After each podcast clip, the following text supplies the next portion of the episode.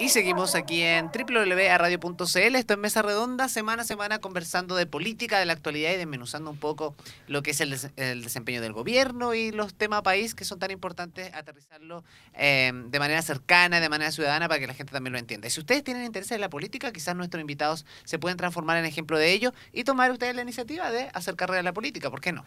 Siempre se puede tomar el lugar en cualquier grupo intermedio que tú pertenezcas, ya sea tu junta de vecinos, tu centro de estudiantes, tu universidad. Siempre hay formas de poder contribuir en el bien común. ¿Cuánto Así- sabe usted, Cris Carrillo? Cada Algo- semana me sorprende. Algo hemos aprendido. Estoy aprendiendo, mi colega. Oye, habíamos quedado en el, en el bloque anterior, porque ahora vamos a hablar con nuestro invitado, diputado de la República, eh, José Carlos Mesa. José Carlos Tiene Mesa. nombre artístico nuestro diputado. Nombre compuesto. Sí, Tengo- nombre Mira, compuesto. yo tengo, tengo dos teorías al respecto. O mi mamá estaba viendo una teleserie brasileña, que ahí se, se estila mucho los José Carlos, Sí. o mi papá estaba viendo algún partido del Saprissa de Costa Rica. También hay delanteros que se llaman José Carlos. ahí. Por ahí. Una de las dos. Bueno, Las teleseries o el deporte, una de las dos fue. Muy Eh, bien. y a propósito de eso, de lo que comentábamos en el bloque anterior, em, porque es- siempre es muy activo en redes sociales nuestro diputado y ha lanzado algunos dardos y algunos tweets bastante polémicos, como el que vamos a leer a continuación. Así es, a propósito de la excepción en la macrozona sur y el anuncio de acusación constitucional contra la ministra Isquia Siches, eh, nuestro diputado se- señala, abro comillas, cuando una ministra de Interior y Seguridad no es capaz de garantizar su propia seguridad, no está apta para el cargo. Fuertes declaraciones. Ahí después le ponen el chan. Fundamento su su a lo respuesta. A lo SQP. Sí. Fundamento mi respuesta. Mira, se acordarán ustedes y los, los auditores y, y televidentes, no sé cómo llamarlo, pero a quienes están escuchando y viendo hoy día, eh, que hace que la ministra Isquia Siches, su primer acto público, Su debut. su primer ac- su, su debut. Fue, y yo lo digo también con, con cierta ciertas eh, ironía, fue cumplir una promesa de campaña de José Antonio Cast. La promesa de campaña de José Antonio Cast fue pasar sus primeras dos semanas de gobierno en la Araucanía. Bueno, no ganó José Antonio, ganó Gabriel Boric y mandó a su ministra del Interior a Temucuicue a cumplir, a lo que, como digo yo, cumplir la promesa de campaña de José Antonio Cast. Y cuando llega ya la ministra, es recibida a balazos. Los videos están, el testimonio está.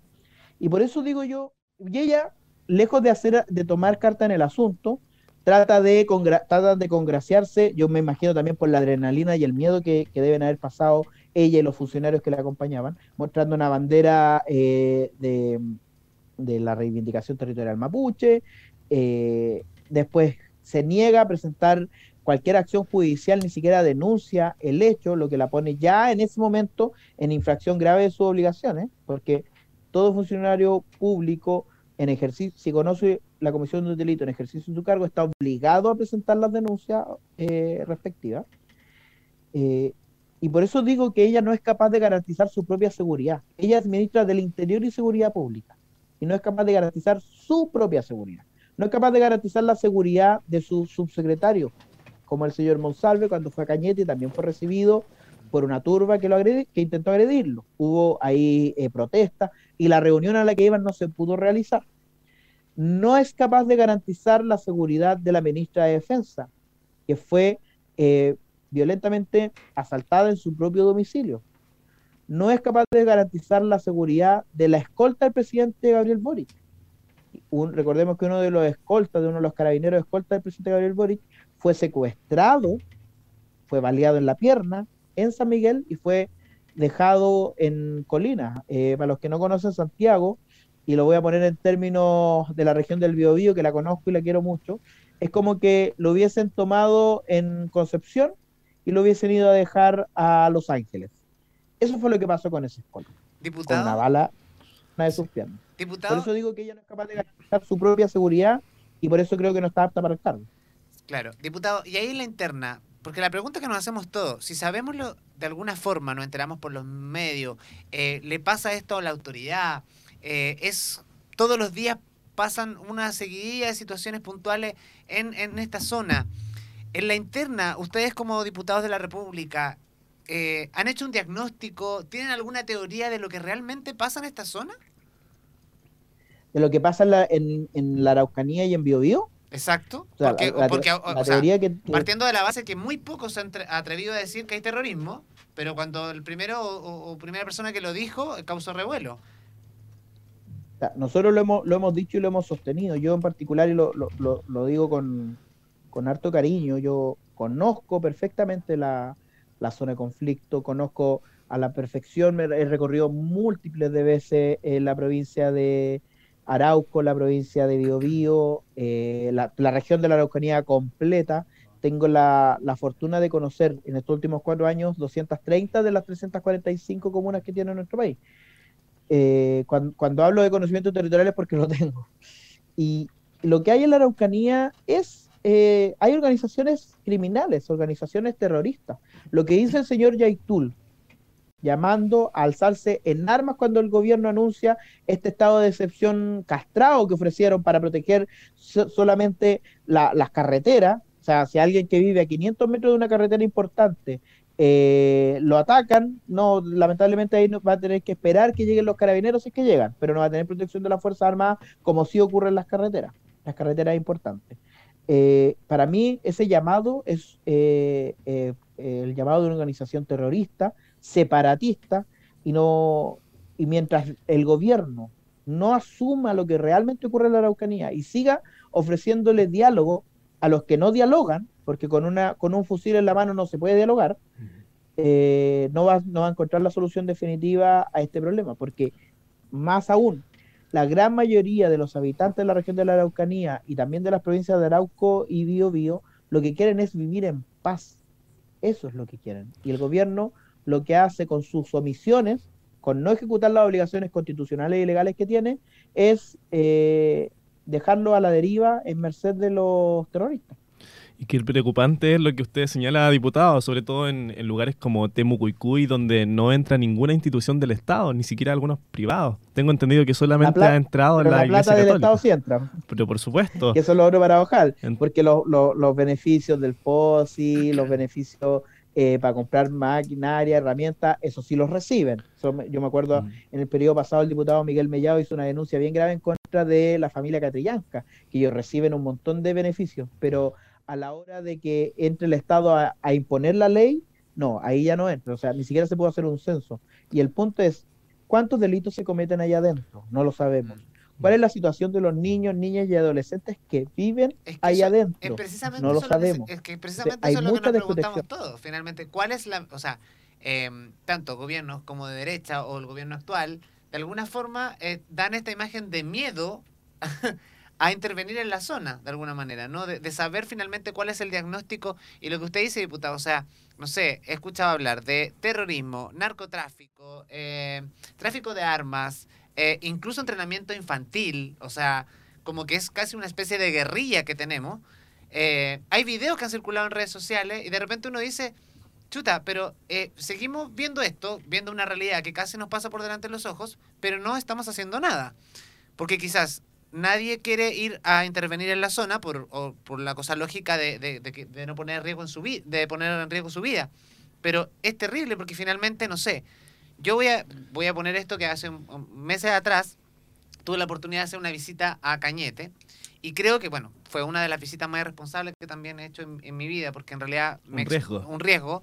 Me expuse a algo que, que no debía, pero fuimos a esa zona y siendo un ciudadano común y corriente, y llegamos a una, a una zona de encuentro donde nos encontramos con empresarios de la zona, con sus autos totalmente baleados, donde los empresarios te llevaban a sus casas con escolta, donde tenías que estar casi bajo techo y mirando para todos lados por si alguien te- te- te- te disparaba o algo, y después te escoltaban de nuevo hasta la salida de Cañete. Y fue una sensación de inseguridad que uno lo vive, y si lo vive un ciudadano común y corriente, me imagino la cantidad de personas que lo viven a diario y viendo todo lo que pasa. Entonces, finalmente uno dice, ¿hasta cuándo?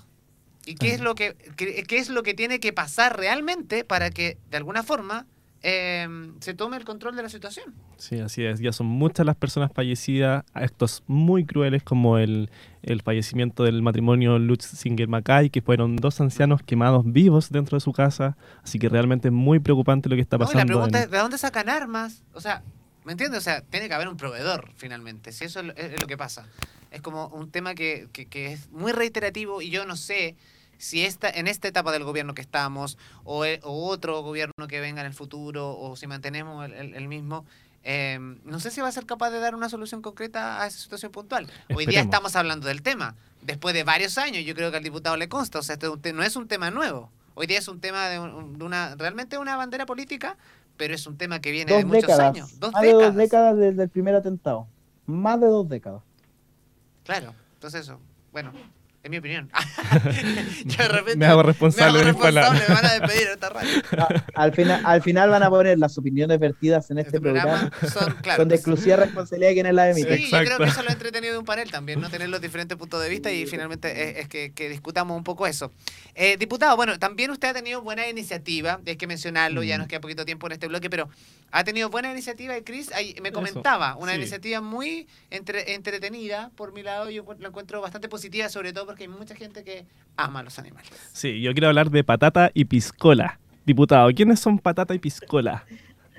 Patata y Piscola son dos gatitas, hijas de una gata de mi hermano gemelo que se llama Coco, eh, que adopté hace ya un año y medio, en- en- el 3 de septiembre cumplen dos años, son mis gatitas que eh, me hacen compañía, son bien particulares, la patata es un desorden completo, ya desde que es una chascona guatona, y la piscola es una lady, es una, una morena delgada, que parece piscola de hecho, por eso se llama piscola.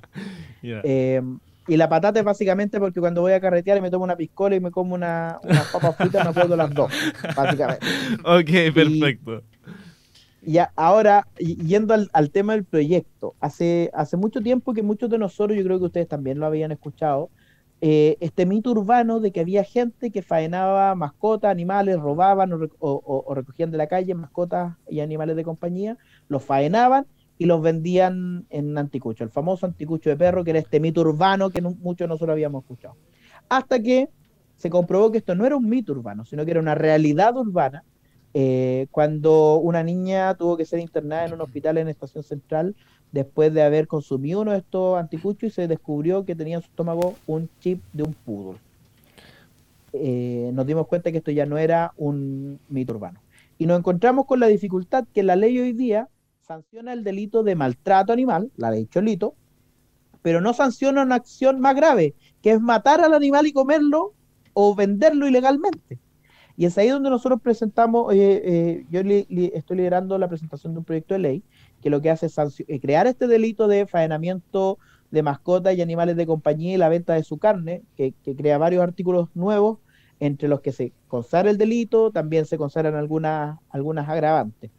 Y afortunadamente ha tenido una muy buena recepción dentro del Congreso, logramos unir de punta a cabo el Congreso, fir- firmaron diputados de la bancada republicana, de la UDI, del Partido de la Gente y de la bancada del Partido Comunista, eh, cosa que es bien extraña. En el Congreso logramos unidad en este tema, logramos eh, la unanimidad de la sala para que este proyecto sea visto por la Comisión de Medio Ambiente, que es una de las comisiones que yo integro, y logramos también eh, hace dos semanas que este proyecto entre dentro de la tabla de discusión de la Comisión de Medio Ambiente. Así que espero que vaya avanzando rápido eh, y pronto podamos eh, tener esta ley que va a endurecer las, va a crear el delito y va a endurecer las penas para los que faenan animales de compañía, mascotas, y venden su carne. Así que eh, a los que querían el anticucho más barato el 18 de septiembre les tengo malas terrible. ¿eh? porque danos cuenta de una realidad que, como, como decía usted, finalmente era un mito urbano. Y hoy día es una realidad que además tiene que haber, hay un proyecto de ley para que para evitar eso. Mm, Así es. Sí. Pero qué buena noticia para nosotros los Nos que quedan amamos dos los minutos, animales. diputado, dos Wow. minutos con nuestro invitado. Y no puedo dejar de preguntar en relación a su crítica al proyecto presentado por el, eh, el presidente Boris en relación al salario mínimo. Incluso usted citando a un artista que yo admiro, que es español, que es Zetangana. Yo también lo admiro muchísimo. Y, mi- y citando lo que es para mí mi canción favorita Y, porque aquí, claro, tuvimos el, diputado Mesa citó a Zetangana para criticar precisamente este proyecto usando la frase hasta los tontos tenemos tope. Eh, fundamente su respuesta, señor diputado. Brevemente, antes de Mira. despedirnos. Yo creo que hoy día en la situación en la, en la que estamos con el nivel de, de inflación que existe, eh, inflación que se debe en gran medida por las políticas responsables impulsadas por este Congreso en el periodo pasado, hay que realizar un ajuste al, al salario mínimo, siendo que en general yo soy contrario a estas medidas, pero hoy día la situación económica nos, nos obliga a tomarnos en serio esta cuestión. Ahora, este reajuste del salario mínimo viene con trampa, y eso es lo que yo denuncio en esa intervención. Yo voté a favor por si acaso, y lo, y, pero este, este anuncio viene con trampa, porque tenemos por un lado el salario mínimo, que es el que pagan las empresas, y por otro lado el ingreso mínimo garantizado, que es un complemento que el Estado entrega. El ingreso mínimo garantizado es 400 mil pesos. Las empresas estaban pagando 350 mil pesos brutos de salario mínimo y se aumenta a 380 mil ahora y a 400 mil en agosto y si a fin de año la inflación supera cierto marco, cierto límite, a 410 mil. Pero no se modificó el ingreso mínimo garantizado. Por lo tanto, cada extra que pagan las empresas, el Estado se lo va a ahorrar. ¿Y qué va a pasar con la gente que estaba recibiendo esos 400 mil brutos como ingreso mínimo garantizado? Se va a hacer la ilusión de que le van a subir el sueldo cuando en realidad no. Porque de 350 mil pasamos a 380 o a 400 mil en agosto, pero el ingreso mínimo garantizado sigue en el mismo nivel y por lo tanto se compensan una y otro. Buen punto. Ahí es donde está la trampa. Y lo que yo le decía al presidente Gabriel Boric, oiga, deje de tomarnos por tontos, si hasta los tontos tenemos tope. Como dice ese Tangana ahí, el artista español. ¿Cierto? Eh, diputado, su Twitter, para que la gente lo siga. Y además para que... Arroba José Mesa Pereira. Arroba José Mesa Pereira. Perfecto. Mire, yo y Nelson Pereira En, somos en familia. Instagram, Ah, sí, arroba José Mesa Pereira también. En TikTok, arroba José Mesa Pereira también. Y en Tinder, no me busquen porque no. Está soltero el diputado, ¿no? Casi, casi, creyeron. Sí, está recibiendo currículums, arroba eh, jmesa punto arro- eh, arroba congreso punto cl. Ahí recibo Gracias, diputado, por haber estado en Mesa Redonda. Un, de verdad, un placer Sí. y un gusto conversar con usted. Y ojalá no sea ni la primera ni la última vez que lo tengamos por acá. Si sigue escribiendo tweets tan polémicos, lo vamos a invitar, sí o sí. Muchísimas gracias por, por venir. Eh, la Cuenten verdad con los tweets polémicos. Sí. Es por una alegría menos- tener a por lo menos jóvenes. ahí podríamos hacer una cosa entretenida, de, de repente cada cierto tiempo invitarlo como a este panel de, para analizar los temas. De... Y que venga presencialmente, ¿no? Bueno, si viene a Concepción feliz, nosotros recibirnos en la radio. Ahí le hacemos honor a las mascotas. Es- Espero en dos o tres semanas más estar yendo a Los Ángeles. Ahí me puedo arranca- pegar una arrancadita para Concepción. Buenísimo. Ah, mira. Una última cosa antes de irse, diputado, ya que usted es joven. eh, ¿Por qué los jóvenes deberían interesarse en política? Algunas palabras para quienes nos escuchan antes de despedirse, por favor. Por dos cuestiones. Primero, porque somos nosotros los que entendemos los problemas que vivimos, los que, los que salen de la universidad, los que les cuesta encontrar trabajo, los que les cuesta estar en la universidad, los que estudian y trabajan. Nosotros entendemos nuestros problemas de mejor manera que a lo mejor las personas que viven otros problemas, que, que viven otras realidades. Es importante que esa, que esa sensibilidad esté representada. Y en segundo lugar, porque si no nos involucramos nosotros, se van a involucrar otras personas. Es tan simple como eso. El poder es como, como, un- como una olla. Si no la llenas con agua, la vaya a llenar con otra cosa. Entonces yo prefiero que seamos nosotros los que entremos y no sean otros. Es como cuando emprendes. Si tienes una idea, hazlo. Porque siempre va a haber alguien que lo va a hacer primero que tú. Así es. Gracias, diputado. Un Tremendo abrazo. Que esté consejo. muy ¿ah? bien. Muchas gracias, diputado. Vamos, chiquillos. Buena semana. Nosotros, a la pausa comercial. A la vuelta vamos a analizar tema país y los titulares de la semana. No se vayan aquí en www.radio.cl.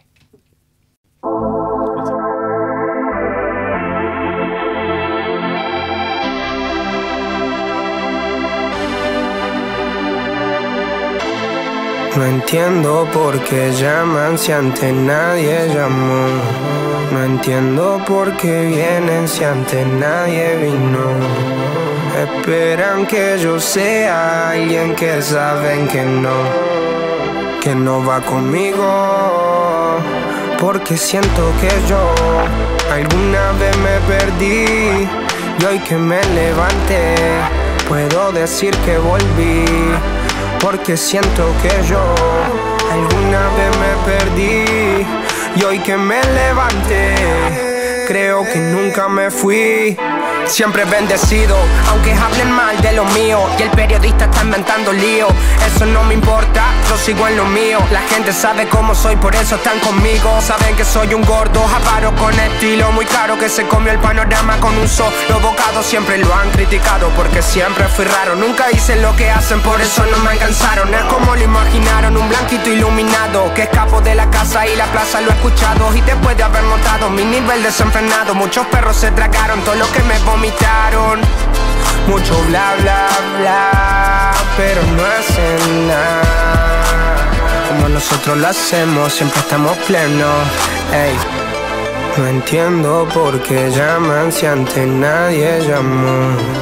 No entiendo por qué vienen si antes nadie vino. Esperan que yo sea alguien que saben que no, que no va conmigo. Porque siento que yo alguna vez me perdí y hoy que me levanté puedo decir que volví. Porque siento que yo alguna vez me perdí y hoy que me levanté creo que nunca me fui.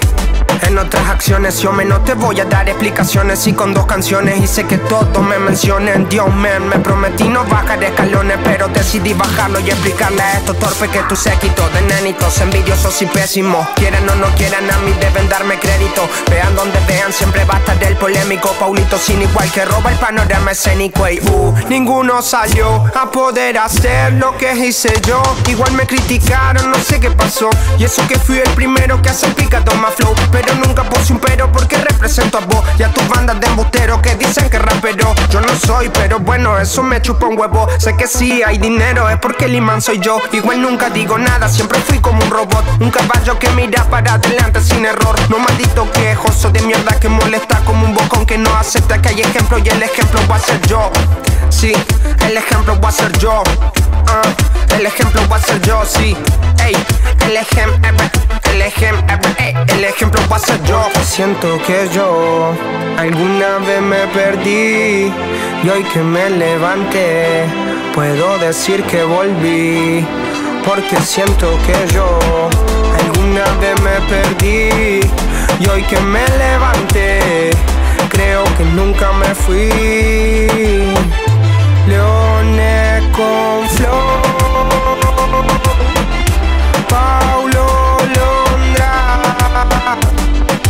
Session 33. Era por mí, claro que sí. Ah, ah, ah. Rap, piece of rap.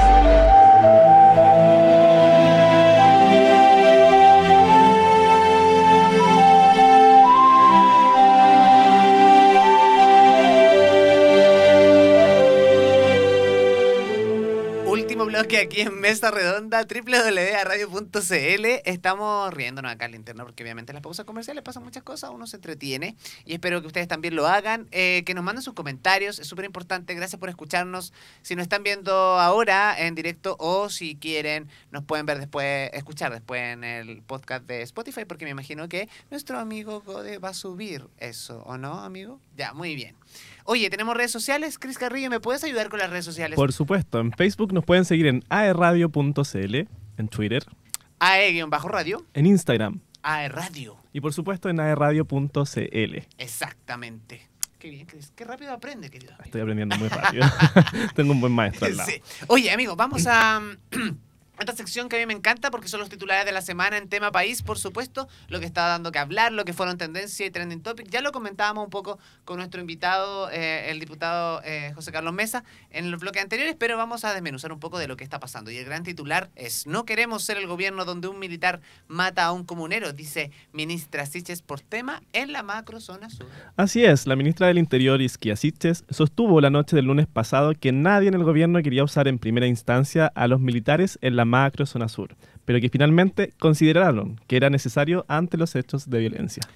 Eh, precisamente en relación a esto, nadie quiere tener que, eh, en el fondo, la necesidad de usar las Fuerzas Armadas para el control del orden público, ni los civiles, pero entendemos que son instrumentos necesarios. El gobierno siempre tuvo dos posturas sobre la mesa. O poder avanzar en un proyecto especial para esto, o usar el estado de excepción constitucional. Pensamos como gobierno que el Parlamento le caería más amigable un proyecto especial. Cuando hablamos con nuestras fuerzas de gobierno llegamos a la conclusión de para qué íbamos a innovar, afirmó. Además, recalcó que la medida fue apoyada por todos los partidos políticos del gobierno, lo cual señaló, todos los partidos políticos se han puesto detrás del gobierno. Y ayer yo hice este anuncio con todos los partidos apoyando una decisión que no es para nada sencilla. En la misma línea, eh, la ministra Siches afirmó que la presencia de militares en la zona se enfocará en la protección de las rutas y evitar cortes de tránsito en la zona, pero que no buscarán un enfrentamiento porque no quieren muertes de civiles. Nadie quiere, y particularmente nuestro gobierno, nadie quiere un enfrentamiento, nadie quiere muertes de civiles. No queremos ser el gobierno donde un militar mata a un comunero. Es lo que nos preocupa y estamos tomando todas las medidas, comentó nuestra ministra del Interior. Asimismo, enfatizó que la presencia de militares busca proteger las rutas. Esto no va a resolver el problema de fondo. Nuestra idea es para prevenir y proteger las rutas, para mantener el funcionamiento de las ciudades. En paralelo, estamos trabajando otras medidas para abordar el tema de la violencia. Eso tomaría más tiempo. Precisamente es lo que estábamos hablando con nuestro diputado eh, José Carlos Mesa y que era un poco lo que yo hacía, ¿no? El enfado quizás o el enojo de la ciudadanía de repente cuando vemos lo que está pasando en la zona eh, macro zona sur y no vemos avances en el tema. O sea, dos décadas desde que fue el primer atentado en la zona y seguimos como eh, en esta especie de, de, de ruedita de hámster. O sea, es una situación que no termina y que finalmente cuando escuchamos declaraciones en que vamos a hacer esto, vamos a hacer esto otro, intentamos hacer esto, no funcionó, eh, no, no vamos a llevar a los militares a la zona porque no, pero finalmente cuando los militares estuvieron ahí eh, eh, en el gobierno de Sebastián Piñera, por lo menos la gente, el- la sensación de seguridad que tenía aumentó, precisamente. Efectivamente, y de hecho, en el primer mes de- de- del actual gobierno se quitó el estado de excepción constitucional, aumentando en 169% los delitos cometidos eh, debido a la libertad que tenían para hacer estos delitos. Así que, Y obviamente hay, hay mucho miedo, temor eh, por lo que pasa en la zona, lo decía yo, tanto para las personas comunes y corrientes, civiles, como también para las autoridades, que finalmente no, bus- no encuentran la forma aún, y ojalá la encuentren, para llegar a un acuerdo, quizás, bueno, con el terrorismo mu- muy difícil que puedan dialogar. exacto. Pero hay que tomar medidas. Pero ya es una buena, una buena medida, esperemos, no es suficiente, pero ya vamos bien encaminados a, a- a mejorar un poco las Esperemos que así sea, y es lo que Sí. espera yo creo la mayor cantidad de, de- de chilenos, ¿no? Por otra parte, otro titular también que sigue dando que hablar, y no es solamente el titular de la semana pasada, sino también es tendencia en Twitter, no solamente en Chile, sino también a nivel internacional, porque la famosa palabra inflación está de moda. Así es, Chile ya está en el top 5 de los países de América del Sur con inflación de dos dígitos. En el último tiempo, la inflación se convirtió en el principal desafío a sortear en nuestro país. En lo que va del 2022, con cierre de datos a abril, la variación acumulada ya llegó al 4.8% y el alza a 12 meses alcanzó 10,5%, siendo el primer registro de dos dígitos en casi 30 años, desde cuando en 1994 el índice acumulado fue de 12 de 11, perdón, punto 2%.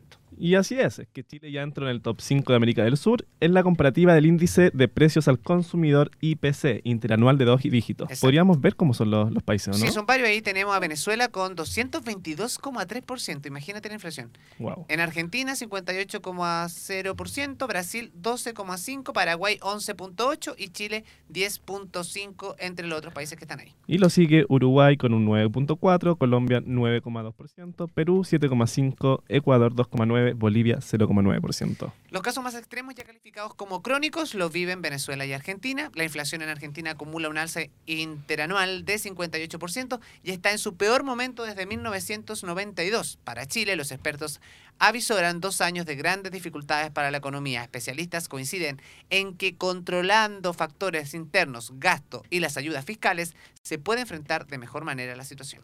Y la principal arma la tiene el Banco Central con la tasa de política monetaria, conocida comúnmente como tasa de interés, número que volvió a incrementarse durante el pasado mes para llegar a un 8,25%. Los expertos también coinciden en que la, la alta inflación es algo nuevo para Chile y que agudiza incertidumbre. De acuerdo a Ipsus, con datos que subrayó Agencia F, Chile es el segundo país del mundo, junto a Perú, donde más ha aumentado la preocupación por la inflación, 14 puntos extra en comparación a los datos de marzo. Un tema que sin duda eh, nos tiene bastante preocupados. Y yo el otro día veía un reportaje precisamente en España y en México, donde también el, eh, el índice de inflación es altísimo. O sea, hay una preocupación. Y el punto que yo decía aquí, que leíamos en el texto, eh, con relación a la, a la incertidumbre, es real. Así es, sabes que en la última encuesta las preocupaciones que más, eh, me valga la redundancia, preocupan a las personas, a los ciudadanos de Chile son primero la seguridad, luego la economía y tercero eh, la preocupación política que está viviendo el país. Han cambiado las prioridades. Yo me preocuparía, te juro, con la mano en el corazón, de la educación. La educación es la base para solucionar todo el resto de los problemas. Sin la educación, y hoy día, no me, y esto es una crítica que voy a hacer, de- permítame la licencia. Sí, por La educación parte en casa, jóvenes. Parte en casa. La educación, si usted va a buscar educación a un aula, a una sala de clases, está muy equivocado. ahí le pueden entregar conocimientos, pero finalmente los valores y la base de la educación la entregan en la casa, los papás o las personas con quien nos rodeamos. Se dice que nosotros somos, la, la- en parte, las cin- con las cinco personas que nos juntamos. Interesante, ¿ah? Interesante. Oye, y un dato más. Un 40% de la inflación que tiene Chile hoy en día se debe a los retiros de AFP. Exacto. Es que anda mucho dinero dando vuelta. Usted me dice, ¿por qué se provoca esta inflación? Mucho dinero. O sea, no es que no haya plata, hello. es que hay mucha plata dando vuelta que finalmente la gente muchas veces se la gasta en, en cosas que para no invertir, para que no invierte porque la inversión está muy alta. O sea, hoy día no es posible que, no sé, los jóvenes, que todavía me catalogo joven, pero nosotros, entre 30, 40 años, que nos queremos comprar un departamento, es imposible que nos compremos un departamento, Cris. O Muy sea, y partiendo por la base también la calidad de las viviendas en Chile. O sea, un departamento hoy día no puede ser que sea una cajita de fósforo y tú estés pagando 60, 70 millones de pesos. Si con esa plata puedes comprar materiales, te compras una parcela y queda algo muy bacán. endeudándose por muchos años. Efectivamente, ya estamos terminando el programa, pero antes de terminar, por supuesto, comentarte una Están noticia, querido amigo. Ah. Terminamos con esta semana para todas las personas de Concepción, Bio Bio y Los Ángeles. El gobierno regional y la corporación Desarrolla Bio Bio presentó las preguntas que serán parte de la consulta ciudadana Decide Bio Bio. Este viernes, querido amigo Nilson Pereira, se hará la consulta ciudadana sobre qué opinan las personas en las ciudades del Gran Concepción sobre la congestión vehicular, si están dispuestos a implementar una restricción vehicular transitoria de dos dígitos, para lo cual llamamos a todos a que puedan opinar en esto, que puedan contribuir, porque juntos vamos a poder encontrar una solución. Buenísimo. Oye, vaya, infórmense, las consultas ciudadanas son súper importantes porque es la única forma que nosotros tenemos como de eh, hacernos parte de las tomas de decisiones importantes. Vamos a analizar, yo creo que eso ya la próxima semana va a estar, Uh. seguramente vamos a ver cuánta gente participó, quiénes fueron o quiénes no fueron, etcétera, etcétera. Y obviamente otros tantos temas que cada semana nos dan que hablar en esta farándula política de este país porque realmente es un reality show.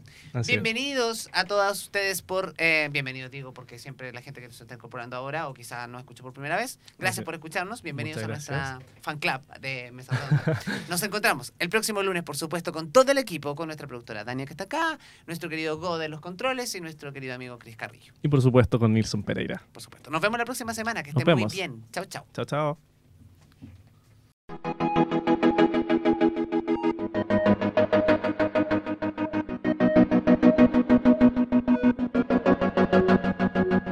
Vamos a un lugar donde no nos puedan ver. Elegí el destino que yo pago el hotel. Tengo más verde en la billetera que ayer. Sé que más de un bobo que te quiere tener. Y no, tú te fuiste conmigo y yo ahora estoy perdido, amor. Si me llamas,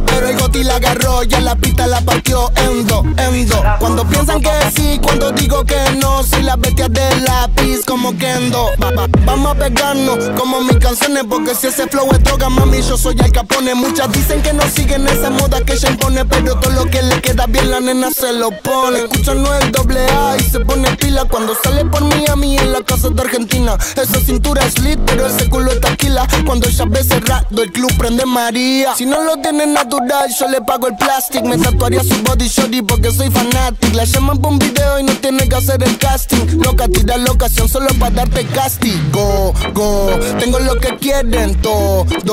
Entramos al party, lo bajas low cuando suena el dembow. En la calle no soy ñengo, pero saben de mi flow. Asha, les gusta el y yo no soy un real G, pero sabe que conmigo va directo al VIP. Sabe que estoy pasando money para gastarlo por ahí. Lo nuestro es un secreto, Visa Session 23. ¿Cómo era la otra parte, Visa? Ah. Y no, tú te fuiste conmigo y yo ahora estoy perdido, amor. Si me llamas, sabes que estoy yo, yo, yo.